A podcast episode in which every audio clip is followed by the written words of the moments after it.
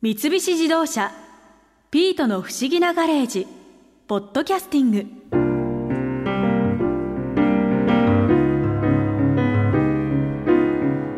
ねえピート新一さんって以前は引きこもりのゲームオタクだったんだよねいや私と知り合った頃にはすでにマリア先輩という絶世の美女を彼女にしていて山猫冒険団でよくアウトドアにも出かけてるからなんちゃって非リア充のクソ野郎かと思ってたよえ今でも新一さん一日中家でゲームしてたりするのそれはマリア先輩もブチギレだよなでもそんなにゲームが好きなら高橋名人がお話ししていた e スポーツに挑戦してみたらどうだろそもそも e スポーツって一体何なんですかエレクトリカルスポーツエレクトのリカルスポーツはい略なんですね。ああのまあだから電気を使ったスポーツなんでテレビゲームの対戦するっていうのをまあ総称して e スポーツと。そうなんですね、はいでもスポーツってついてるじゃないですか、うん実際やるのはテレビゲームっていうのはスポーツのゲームだけとかなんですかねいや違うんですよあ。あのそうなんでねすねだからこれがね日本の人はスポーツっていうと汗をかいて運動をしてっていうイメージが強いじゃないですか。うっんていうかそれ以外スポーツじゃないと思ってるでしょ。そうですね、うん、でも海外の英語ではスポーツっていうのは楽しむものなんですよ。楽しむものだから頭脳で楽しむものチェス日本でいう将棋囲碁これもスポーツなんですよね。そうなんですねはい、はいマインドスポーツって言うんですよマインドスポーツはいでだからその部分を電気で遊ぶっていうことで e スポーツっていう風になったんで例えばうんもうスポーツでいうゲームジャンルっていろいろ多いじゃないですか。そうですねファーストパーソンシューティングサードパーソンシューティングパズルゲームアクション格闘それから本当のスポーツのゲ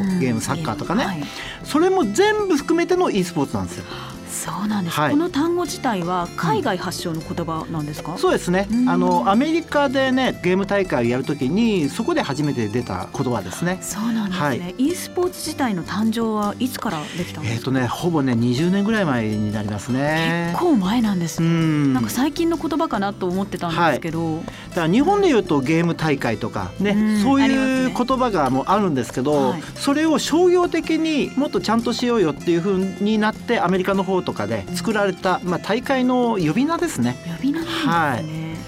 うんね、e スポーツってテレビゲームと、まあ、これコンシューマーテレビゲームがあるじゃないですかでその他にパソコン版パソコン版。はい、それからあのソーシャル系スマホ版だからどのハードで遊ぶかっていうのは別として、はいテレビゲームっていう体裁を取ってたらどれでもいいんですよ。あ、そうなんですね。e スポーツになるゲームの基準っていうのは実際あるんですか。うんないでしょうね。ないんですだからまあメーカーとしてはというか主催する方としてはできるだけたくさんの方が参加してはい。見てても楽しそうなゲームでで例えば5分10分ぐらいで勝敗がつくようなゲームっていうのが一番望ましいですね。そういう感じなんですね。ね e ス、ポだからーツ多分今一番やってて楽しいとしたら、まあ、e スポーツにはもう入ってますけど、はい任天堂さんのスプラトゥーンスプラトゥーン、これはあの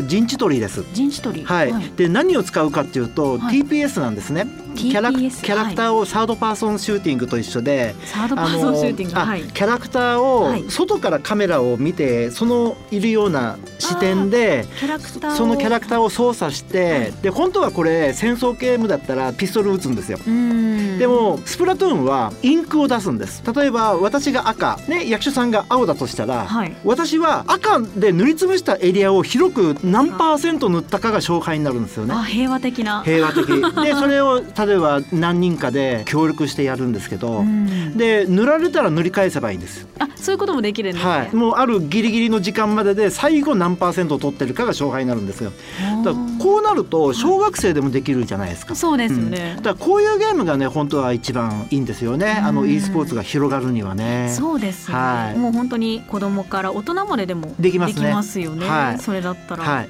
実際その e スポーツのゲームの種類ってじゃあ今正確な数ってわからないんですうかねんわからないですねん。えっと日本の分ジェスで認識してんのが大体8から10ぐらいジェスジェスあの e スポーツ促進連合、そこでプロゲーマーの認定とプロライセンスの発行、それからその e スポーツのゲームはこれだっていうのを発表してるんですよね。はい、はいそれが10 10ぐらいですね10くらいはい、格闘ゲームにカードゲームにとかいろいろありますよ。あそうなんですね、で実際その団体でうんプロゲーマーとして登録されている方っもういますていうのははい何名くらい、えー、とそれはねゲームによって違うんですよあ10名ぐらいいたりとそうなか、んですねあうのんまだ数名のゲームもあるし、うん例えばこの間の春のねあのアジア大会で日本の選手がウイイレで金メダル取ってんですよウイイレっていうのは何のサッカーのサゲッカーームのでゲーすムははいいウイニングイレブンっていうね、でこのゲームで金メダルですよアジア大会で、すごいですよね。で本当はすごいんですよ、うんだからもっと報道してほしいのになんかさらーっと終わっちゃってるんですよねちょっと残念なんですよね、ウイニングイレブンはでい優勝したその日本人の方ははいどういった方えっとね一人がね杉村君、ん杉村21歳、 21歳若いでしょで相原君はいはいこっちがもっと若くて18歳ですよ18もう高校生で すねですよねはその二人がい、うん、見事金メダルですよあーすごいですねこの e スポーツってはい大会なのでどこかで見られるわけですよねはいそれって情報とかどこかに載ってたりするんですかねそうですね一番簡単なのはさっき言ったジェスジェスあの e スポーツ連合 jesu.oa.jp はいこのホームページだとイベント情報っていうサイトがありますので、うんそこを見ていただくと一番かなっていう感じですね。情報が簡単に見らはれい、ますから、はい、で見るのは今のところ日本だと無料無料ですでね。すよね。はい、ぜひ行ってほしいですね。やっぱり違いますか実際見る違と。いますよあの本当にね上手い人のプレーをね見てるとそのゲームをやってるんだとしたら参考になると思います上手くなったらこういう風になるのかとかうんえこんな早く動けんのとかっていうその何て言うんだろうな日本におけるベスト5の選手の動きっていうのを目の当たりにするとあもっと頑張んなきゃいけないなとか参考になる人とそれからああ俺は見てるだけでいいかなと諦めちゃう人とそれは当然いると思うんですけどでも世界がね多分違って見えると思いますよ。あそうなんですね。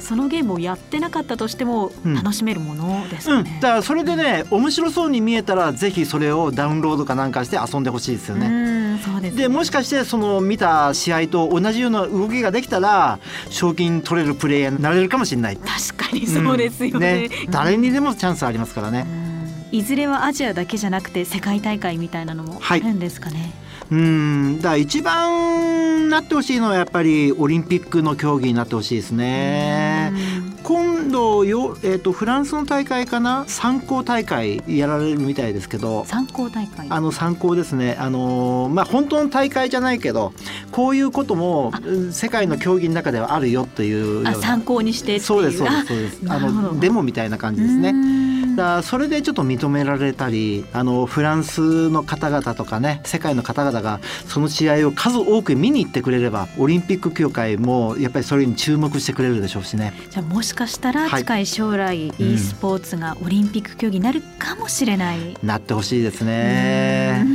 そういう動きは今実際にあるありますよこ。とですもんね、だからそれがが足がかりでアジア大会っていうのに世界のねスポーツ大会にこうどんどん入ってきてるわけですよ。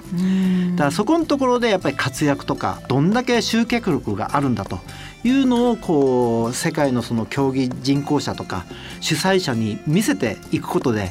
あ可能性あるんじゃないと。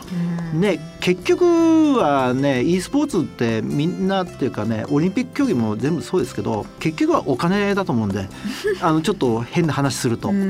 だからお客さんが集まるっていうことはそれだけチケットも売れて主催する方も運営が楽だというのが分かったらやっぱり考えてくれると思うんです よね。なるほうど、ん、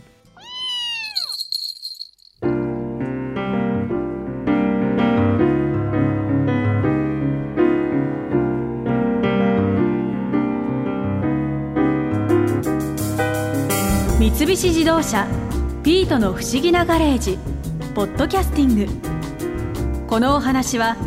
ドライブ・イワ・アンビション三菱自動車がお送りしました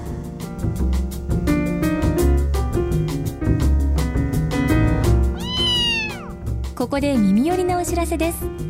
ピートの不思議なガレージをもっと楽しみたいという方は毎週土曜日の夕方5時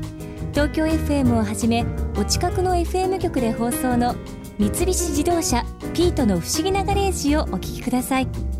外に出かけたくなるとっておきのお話満載でお届けしています